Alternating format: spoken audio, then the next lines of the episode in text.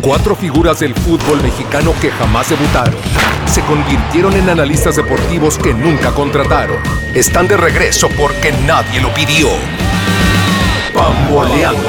El podcast futbolero más irreverente, sarcástico y apasionado del que no vas a aprender, pero te vas a entretener. Pamboleando. Por amor al fútbol. Comenzamos.